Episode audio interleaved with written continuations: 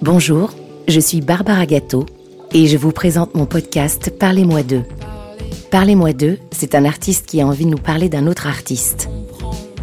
Aujourd'hui, j'ai le plaisir de rencontrer Nash. Nash pour Anna Chédid, issue d'une grande famille d'artistes où chaque fois le talent prend de nouveaux chemins pour nous surprendre. Autrice, compositrice, interprète, Nash nous dévoile son nouvel album Peau neuve. Quatrième album très inspirant puisqu'il découle d'une profonde métamorphose. Au fil des chansons, Nash nous confie son cheminement qui l'a amené jusqu'à cette nouvelle peau. Alors Nash, de qui on parle aujourd'hui? On parle de Nina Simone. Qu'est-ce qu'elle t'a fait Nina Simone? Pourquoi j'ai choisi Nina Simone? Parce qu'en fait, elle m'a fait comprendre quelque chose d'incroyable. Elle m'a fait comprendre que ce qu'on pourrait imaginer comme un échec peut devenir ta plus grande force et ta part d'identité. C'est-à-dire que Nina Simone, elle voulait être concertiste classique. C'était une femme, elle était noire et donc elle s'est fait euh, jetée de tous les concours. Et donc euh, elle s'est dit bon bah qu'est-ce que je vais faire, qu'est-ce que je vais devenir quoi?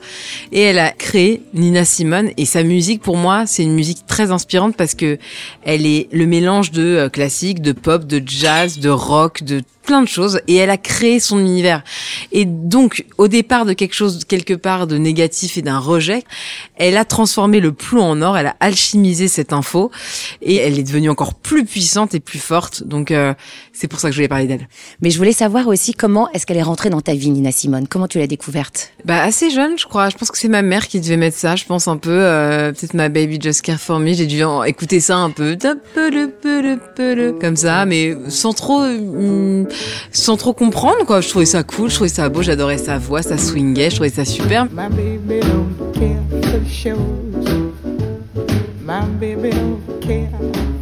Après, plus tard, j'ai commencé à rentrer dans les chansons un peu plus deep, genre Strange Fruit et tout, euh, où là, tu sens que, oh là, il y a du vécu et que c'est pas que marrant. Et là, j'ai lu pas mal aussi sur sa vie et tout, et j'ai donc compris sa biographie. Et, et j'ai compris en fait ça. Et en fait tout ce que je ressentais dans sa voix, je l'ai compris aussi. On sent qu'il y a de la colère, on sent qu'il y a qu'il y a de l'aigreur et qu'en même temps il y a, il y a la soul quoi, il y a l'espoir et tout.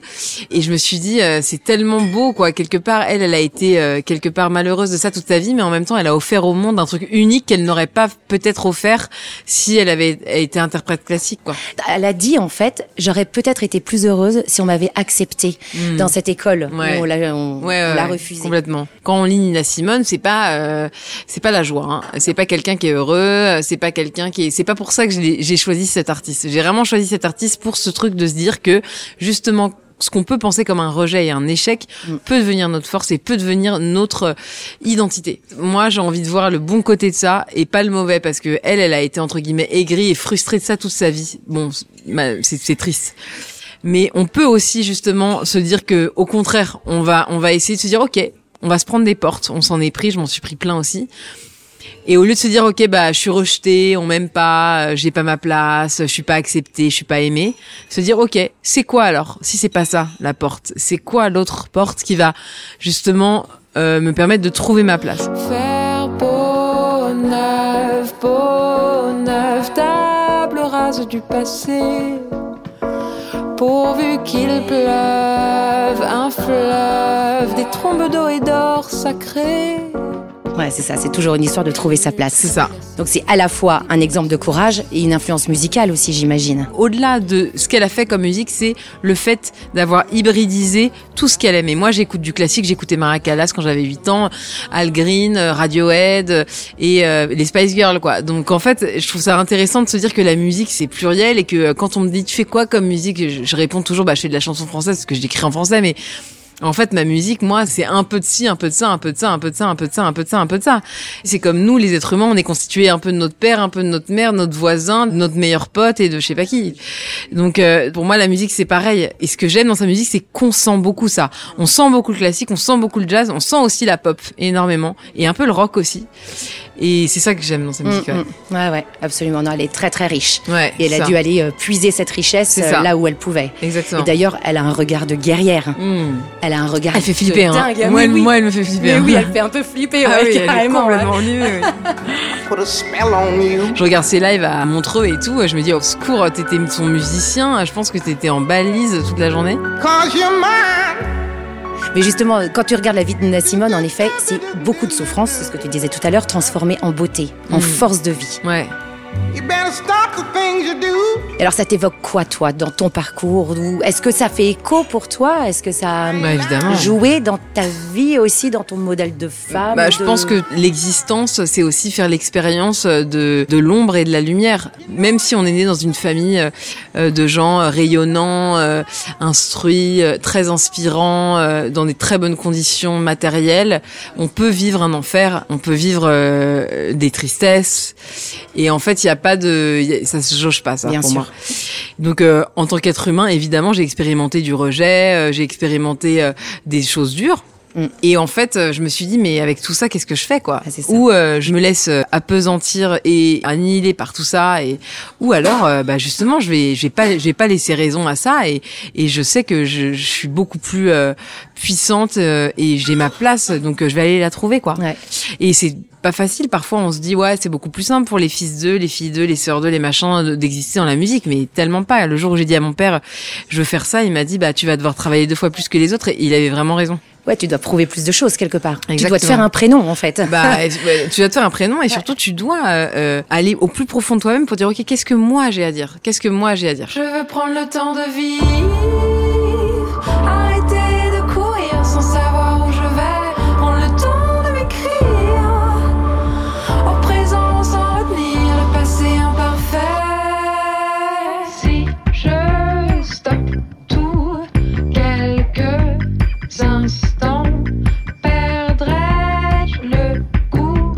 se perdre pour se trouver J'en suis sûre. Je suis sûre qu'il faut se perdre pour se trouver. En tout cas, je pense qu'il faut, il faut être perdu. C'est hyper important d'être perdu et c'est hyper important de ne pas avoir peur d'être perdu parce que quelque part, on peut tout prévoir dans la vie et se dire, oh, moi j'aimerais ci, j'aimerais ça. Tiens, dans deux ans, je me vois bien là, machin.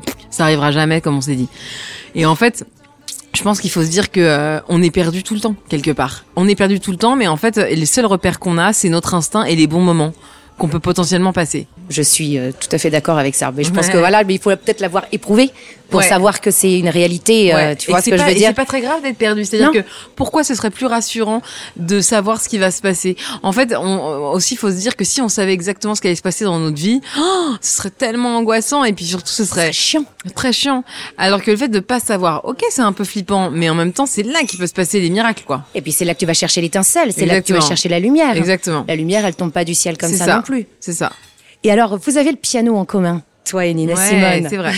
C'est quoi vrai. ta relation avec le piano? Alors là, c'est l'homme de ma vie, hein. Non, ou la femme de ma vie, parce que c'est assez féminin un piano en fait. Bah, j'ai une relation très très euh, particulière. En plus, sur scène, j'ai des pianos à queue et, et, euh, quand je change de salle, je change de piano tous les soirs. C'est du speed dating euh, tous les soirs. et c'est un, pour moi, c'est un, c'est tellement organique le piano. Pour moi, c'est, je le vois vraiment comme un instrument euh, vivant. C'est très vivant, c'est organique, c'est de la matière organique, c'est du bois, c'est des cordes, ça vit un piano. Il y a des pianos euh, où j'ai vraiment des love at first sight où vraiment je sens que waouh, on va, il va se passer vraiment un truc ensemble T'as un feeling un particulier. feeling vraiment particulier et des pianos où pff, je ressens pas grand chose. Alors pourtant ça peut être des grands pianos mais je sais pas, j'ai pas de feeling. C'est un peu comme un humain quoi, enfin Ouais. comme une rencontre humaine. Donc euh, voilà, et j'ai des pianos, j'ai deux pianos moi qui m'appartiennent. Le premier que je me suis offert euh, lors de mon euh, deuxième album où j'avais un peu je m'étais fait euh, quelques sous avec le merchandising de ma tournée et je me suis offert mon premier piano, un Chimel droit extraordinaire. Et euh, j'ai un autre piano euh, qui est le, le Gaveau euh, crapaud de ma grand-mère euh, que j'ai récupéré. Et euh, voilà, ça c'est vraiment mes deux pianos, mais c'est un peu comme mes enfants presque. Ouais. J'ai vraiment un rapport très euh, fusion, enfin Charnel. affectif, ouais. Ouais, affectif. Ouais. Et euh, c'est quoi ta chanson de Nina Simone qui te touche le plus? Celle peut-être même que je sais pas qui t'a révélé des choses ou en tout cas celle qui t'a marqué et celle qui Alors il y en a euh, une qui est pas du tout la plus joyeuse, c'est je pense la plus glauque, mais Strange Fruits, elle me transcende. C'est une chanson qui parle, c'est c'est terrible, hein, c'est euh, euh, le Ku Klux Klan et tout ça. Strange Fruits, c'est donc il pendait euh, les noirs euh, aux arbres et donc Strange Fruits, ça parle de ça quoi. Donc c'est horrible, c'est vraiment terrible. Mais en fait dans cette chanson, quand on écoute l'interprétation de Nina Simone, je trouve qu'il y a, un- il y a, il se passe quelque chose qui est, qui est extraordinaire. C'est-à-dire qu'elle chante pour l'humanité, quoi, quelque part. On minimise un peu, mais je pense que les chansons peuvent vraiment avoir des portées philosophiques et politiques. Et cette chanson-là, on a une, j'en suis certaine. Je sais qu'elle le chante parce qu'elle veut que ça s'arrange, quoi. Et je pense que elle a participé au fait que ça s'arrange. Mais elle est, après, elle est revenue en France parce qu'aux États-Unis, ça s'est mal passé. Donc, Ouais. C'est quand même triste. je- enfin, ouais, elle ouais, elle oui, mais au final, un- cette chanson existe. Mais cette cette chanson chanson euh, a fait avancer les choses, a fait prendre conscience à certaines personnes. Donc, euh, donc quelque part, elle, a- elle a fait sa part de grande artiste au détriment, évidemment, peut-être de son existence. C'est Ouais. possible. ouais. Absolument. Black bodies swinging in the southern breeze.